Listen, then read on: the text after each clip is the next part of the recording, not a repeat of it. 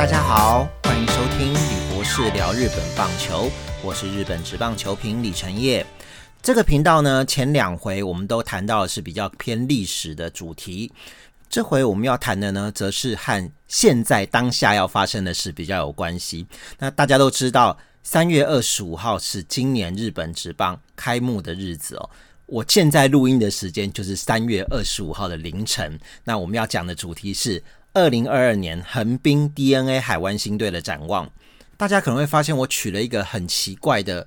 节目主题哦，叫做“横滨反击”第三十年海湾新迷的球技展望。横滨反击大家都知道，就是今年横滨队的一个 slogan 哦，就是口号标语哦。至于后面的长串是什么意思哦，主要是因为我前几天在思考这个主题的时候要定什么题目，就觉得说我如果只写一个二零二二年横滨队展望之类的，就很八股哦。结果昨天我忽然就想到说，我是一九九二年这支球队从横滨大洋金改名叫做横滨海湾星的时候开始支持的，所以从九三年算是第一个球季开始，今年二零二二年球季竟然是我第三十年支持这支球队的球季，所以呢，我就想说啊，那这个感觉标题上面会比较耸动一点，所以就定了这个第三十年海湾星迷的球季展望。另外呢，在进入主题之前，还有一件事情要跟大家说明一下，就是如果大家这几年有在看艾尔达的巨人队转播，看到我在讲比赛，然后都应该都会发现说，我对横滨队是特别严格、特别不客气，常常会毒舌啊、吐槽啊这样子。这点呢，不只是因为横滨迷的属性常常有这种。喜欢吐槽的状况哦。另外一方面也是我自己支持横滨队这么久了，有时候就觉得像自己家人一样哦。那大家都有时候会对家人比较严厉一点嘛啊，别人家的事情的话就会比较呃宽松一点哦。所以今天这一集节目呢，也会维持这样的风格。那如果大家觉得太毒舌啊，或者是吐槽的太凶啊之类的哦，请多多包涵。OK，那我们接下来就进入主题了。相信大家都知道，去年横滨队在中央联盟的战绩是垫底哦，第六名。那而且整个球季打的是很不好看的，所以从去年季末开始，球团到底做了哪一些努力呢？其实就是很值得开始观察的部分。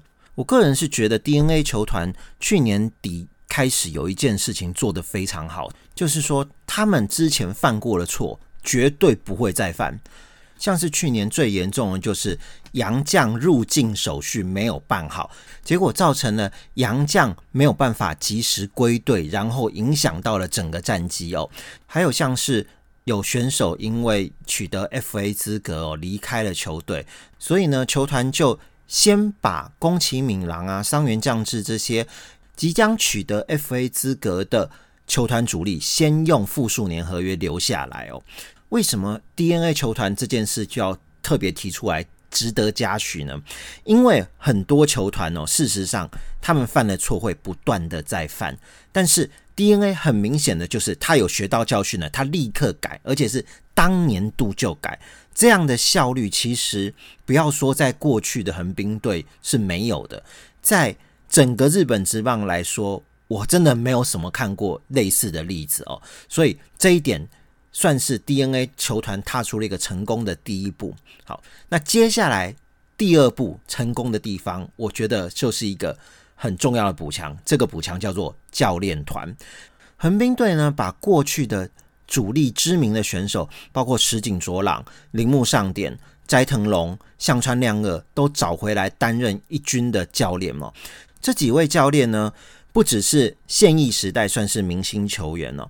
后来担任教练也算是有不错的成绩，其中特别是石井卓朗哦，他待过广岛、养乐多、巨人，培养出很多优秀的选手，而且为广岛跟养乐多后来拿冠军奠定下很好的根基哦。另一方面呢，DNA 球团的这个动作其实补了一个很重要的洞，这个洞不是战力的洞，而是球迷心里的洞。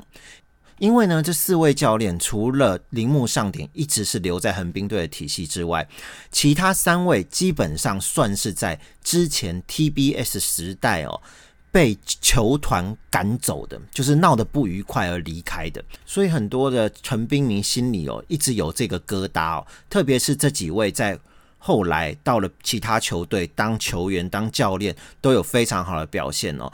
所以 DNA 球团愿意找他们回来，而且他们也愿意回来，对于球迷的心理上是一个很大的满足。说满足也很奇怪，就是一个好像缺陷被弥补了啦哦。所以呢，我会觉得教练团其实是今年横滨队最大的补强。至于球员方面补强呢，主要就是藤田一也跟大田泰士啦。那藤田一也大家也知道，他一样是当年莫名其妙被换走的啊。那呃，他能够回来，然后给年轻选手们一个榜样，甚至他还是可以担任带手的一些工作，我觉得是相当好的一个回归。那大田泰士呢，呃。虽然在热身赛表现看起来还是不太好，但是对于板凳深度的加强，还有特别就是说手背上面，真的是会有非常大的帮助。虽然他 现在如果只是让他当代首要员的话，实在是浪费人才，所以希望他打击能够赶快恢复了哦。那至于新人的话呢，目前三浦银二是开幕一军哈，那表现看起来中继是 OK 的，反而德山壮模还是有点。不如预期哦，大概还要再磨练一下哦。那另外呢，那个外野手的委员昂西，我觉得还蛮值得期待，但是不会是马上哦。那当然还有大家很期待，就是小原健太第一指名，去年算是最好的高中的新人，大概不会这么快让他出来了。我觉得就是今年顶多顶多可能让他上来过个水，目前应该还是要着重长期的培养。至于玉成选手的部分哦，那个两个快腿春川指跟大桥无尊，蛮值得期待的。我觉得重点就是什么时候可以正式登陆到支配下，才是上一军真正考验的时候哦。另外还有一个人，我觉得看热身赛表现是值得期待，就是第二年的玉成选手石川打野这个左投手，他其实。过去也算是有名的投手，但是因为受伤哦，所以横滨队算是在玉城当中捡到的宝了哦。今年看起来恢复的差不多了，所以也蛮值得期待他有没有办法进入一军担任至少左中继的角色。接下来我们就要来谈这个春训和热身赛的状况哈，看看今年的表现。那首先呢，大家都知道横滨队是一个打击很强，但是投手很逊的球队。今年呢，在春训开始的时候，山浦大辅监督就很加强投手这部分，而且给了很多的主题，像是一开始春训的时候就叫他练练速球哦，速球要丢得进去才行，这个蛮重要的。另外，有一些选手开始在练一些新的变化球。那新的变化球这一件事情呢，其实每年春训都有人在练新的变化球啦，只是说呢，能不能练得起来是一个问题。敢不敢在实战上面使用也是个问题，所以这些东西都还是需要观察的哦。再来是野手的部分哦，有一件事情蛮重要，就是跑垒观念有没有提升。大家都知道横滨队非常的不会盗垒，甚至连速度方面的攻击都没有用的很好。这件事呢，从历任监督每一年。几乎都拿出来讲说，我们要增加速度啊，我们要多使用盗雷啊之类的。可是大家回头看有没有真的做到？几乎都没有做到。可以讲，几乎都还算是恭维了，是完全没有做到。今年从这个玉成选手的指名，还有石井主网教练回来之后教大家的东西来看。球团确实还是把这件事当成很重要的事，只是能不能做得到，一样就是能不能做得到的问题。好，那我们从热身赛来看哦，今年热身赛有十一次盗垒，十一次盗垒在所有的球队当中是排中间的，看起来好像是哦，我从垫底变成中段班了啊，好像有在成长。可是你其实际上去看那个数据，你会发现问题蛮大的，因为呢。热身赛这十一次到雷，其中有三次呢是玉成选手两个快腿洗出来的，然后再从三月十一号开始，最后八场连续客场的比赛里面呢，这支球队只有两次的盗垒成功的记录，而且这两个盗垒成功的是谁呢？一个是新人委员昂西，他今年注定在二军；另外一个是知野直人，今年预计会努力的培养他，可是他也不一定是每一场都能上场。所以呢，也就是这个球队的主力仍然是完全不会盗垒的。至于说跑垒方面，就要看大家的跑垒观念有没有变好，然后是不是还只能用单纯的安打推进哦，还是会有更多的战术的一些变化。这一点。热身赛看起来有做的比过去好一些，实际上球季进入之后，我们还要再观察一下。至于热身赛的整体战绩哦，今年打的还不错，九胜五败二和，在所有球队里面排排名第三名哦。里面的成绩也蛮特别的哦，在横滨球场主场打的是五胜一败。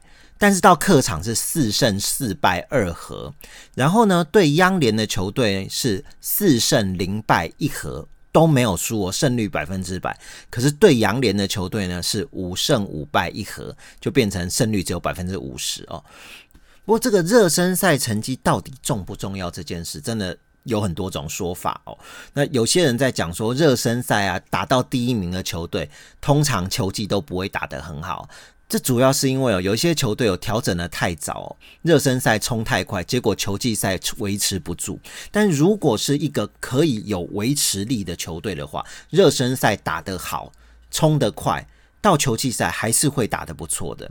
那我自己个人的经验呢，也是有点特别，就是热身赛如果是第一名打得很好的球队。确实会比较危险，可是如果是热身赛在前半段的球队哦，大概就是已经有累积一一定的实力在那边了哦，所以通常球技如果没有出太大问题的话，不会打得太差。所以整体来说，我会觉得今年横滨队还是蛮值得期待的，因为我们说真的也很久没有热身赛打到这么好的成绩了，之前热身赛也是被打得稀里哗啦的哦，那所以今年大家可以再观察一下。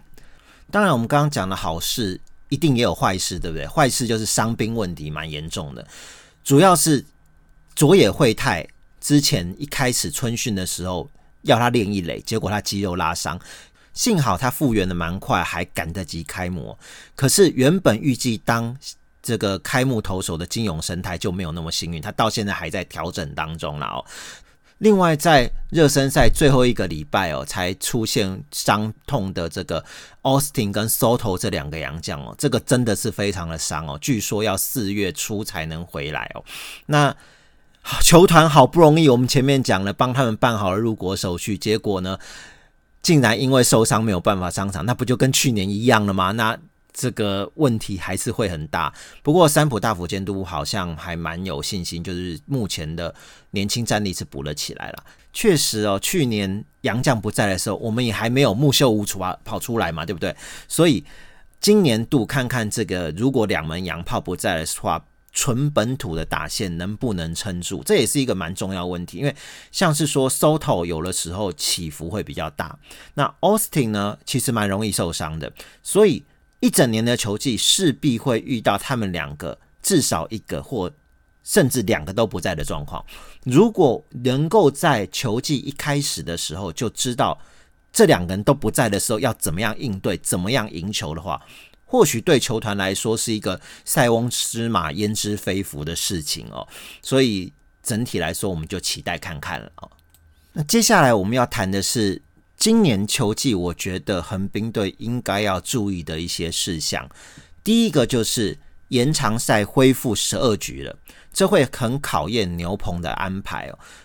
那横滨队大家也知道哦，牛棚其实是一个蛮不安定的要素，特别是守护神哦，三岛一辉跟三崎康晃两个人常常都蛮抖的这两年哦。那今年补进来的洋将那个 Chrisky。也不确定能不能用，但是就我所知，他是速球加纵向变化球的投手。如果这个可以控球 OK 的话，或许是个可用之兵。但能不能站好守护神的位置，要看实战表现才知道哦。至于中继的部分呢，其实老面孔很多，像右投哦，有山上朋野啊、平田真吾啊，然后去年。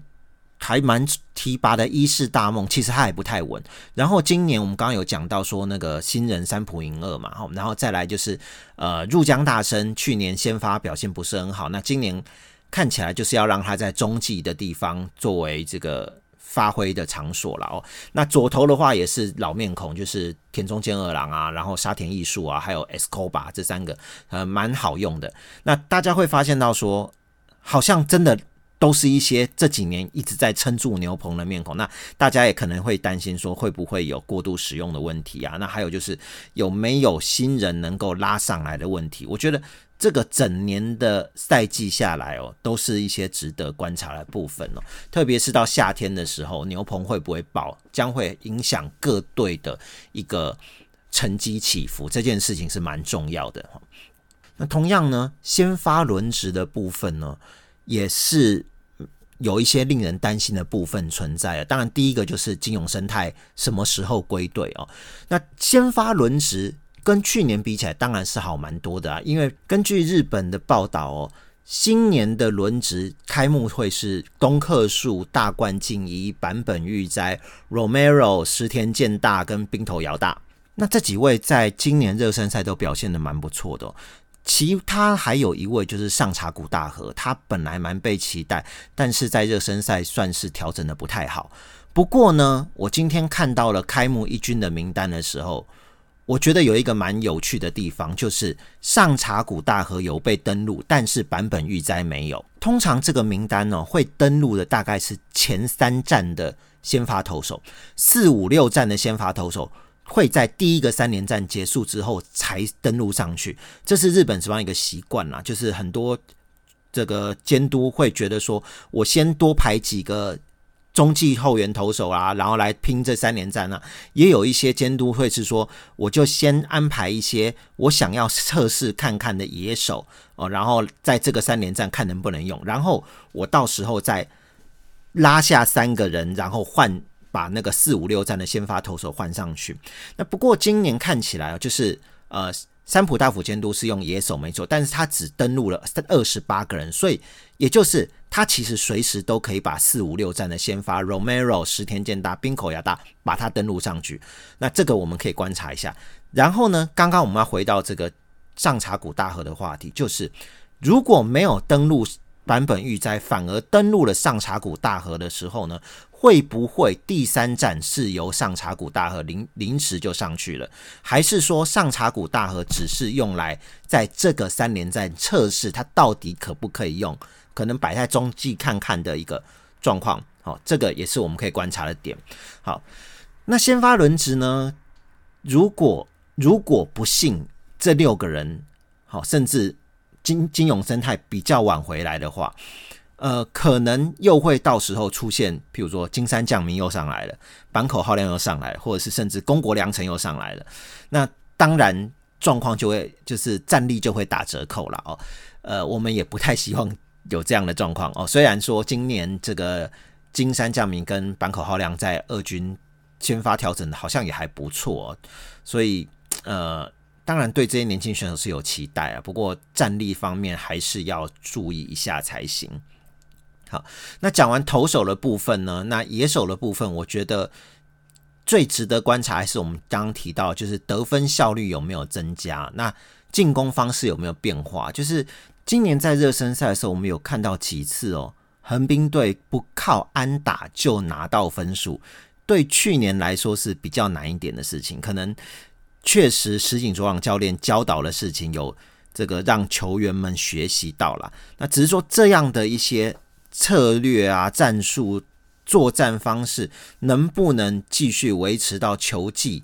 这个是我们值得观察的。如果没有的话，又回复到那种我就是不断的强攻猛打，想要得分的话，那就算火力再强，还是会呃，一像去年一样，就是呃，只能靠安打。如果打不出来，就是死的很惨。这个状况，那特别是哈。日本有一个讲法，就是打线如流水啦，就是打击这种东西哦，是高低起伏的。横滨队这几年在球季中的表现哦，常常起起伏伏非常大哦。很大的原因就是因为太依赖依赖打线了哦，所以呢，如果这个打线不会只有狂轰猛打，而是在自己低潮的时候仍然有办法靠一些策略来拿到分数的话，或许。像以前那样只会打顺风球的状况可以减低很多，那拿到胜利的机会就高很多。那最后一件，我觉得今年可以注意的事情，大概就是板凳深度还有新人的培养哦。那很可惜的就是申进斗目前受伤哦，不然我觉得今年游击区是他先发的机会非常的大。那只是现在就是要等他赶快养伤回来了啊。在板凳深度方面呢，我觉得今年确实在。大田泰师跟藤田义也回来之后，还有几几个年轻选手能够出来，包括像外野南门太史，其实我觉得他非常的不错哦。就是如果包括像细川城也可以在更好真正展现他打长打力的话，那今年的板凳深度会比之前好很多。接下来呢，我们就顺着这个话题讲各个手背位置我的看法。那刚刚投手已经讲过了，我们就。专门从捕手开始讲，捕手的话呢，目前就是大家也知道，伊藤光、互助功效、林井博希这三位，甚至在二军的高层俊人都是蛮有经验的捕手。那竞争的很激烈，但是一直找不到一个正捕手，也是一个隐忧了哦。那当然也有人会觉得说，就。根据状况搭配不同的捕手也不是不好啊，那这个就是大家每个学派不同的讲法。但是呢，但是以日本的过去历史来看，能够拿优胜的球队通常都是用一个正捕手来撑的。所以呢，我个人还是觉得横滨队需要有找出到底谁是正捕手。现在的横滨哦，有一点变成说我三个老的捕手已经。有一点分不出胜负的时候呢，又想要同时去培养山本佑大跟义子金佑，变成好像同时在做两件事情的时候，对于这个球队的战绩有没有帮助呢？我觉得很难有帮助，而且没有搞砸，就算是偷笑了。所以呢，我会认为捕手仍然是今年横滨队最大的隐忧。内野手的话，其实还蛮稳固的，就是像一垒是 Soto，然后二垒木秀悟，三垒宫崎敏郎，那尤其呢可能是柴田龙拓啊、大和啊，甚至要培养深进斗，都是还不错的哦。那在春训的期间呢，又让队长佐野惠太去练一垒哦，所以整体来说，我觉得内野还算是够充实啦。唯一让我会画下一个很大问号的地方，就是呢。这几年有的时候会让宫崎明郎先下来以后换代手上去，就代手的人竟然是三仓本寿彦。那仓本寿彦手背真的是有够烂的人，而且他搞不好守三连的能力还不如宫崎明郎，结果他竟然去代手。嗯，我觉得这个是一个很奇怪的状况哦。所以我是认为，如果要代手的话，你不如赶快培养起伊藤裕纪也，或者是就期待。藤田一也现在伤愈归队之后，能够去做这件事情，甚至呢，我觉得直接用知野直人去填三垒，都会比仓本收彦来的好。至少我。知野直人还看得到未来的希望。至于外野的部分呢，就是超级激战区了哦。就算 Austin 不在，佐野惠太跑去一垒哦，还是有蛮多人可以去占这些位置哦。像是我们刚刚已经讲的南本泰史啊、细川成也啊，然后还有像是关根大气啊，今年没有被登录到开幕一军的阵容啊，还有。新人的委员昂西，搞不好他很快的克服了自己的问题，就可以上一军。那另外呢，甚至前面我们也有提到两个快腿啊，那个川村子跟大桥武尊这两个育成选手，说不定他们今年也有机会直接就被登录到支配下，然后就在一军哦，也是都是外野手。比较让我觉得不放心的，反而是中外野手的部分哦。虽然现在看起来中外也是伤员将士的天下，可是呢，他有时候会不稳。那么可以作为递补的神理合一呢？他的打击能力还是拉不起来，就是很不稳。如果神理合一只能有守备功能的话，那我就叫大田泰士去守备就不就好了吗？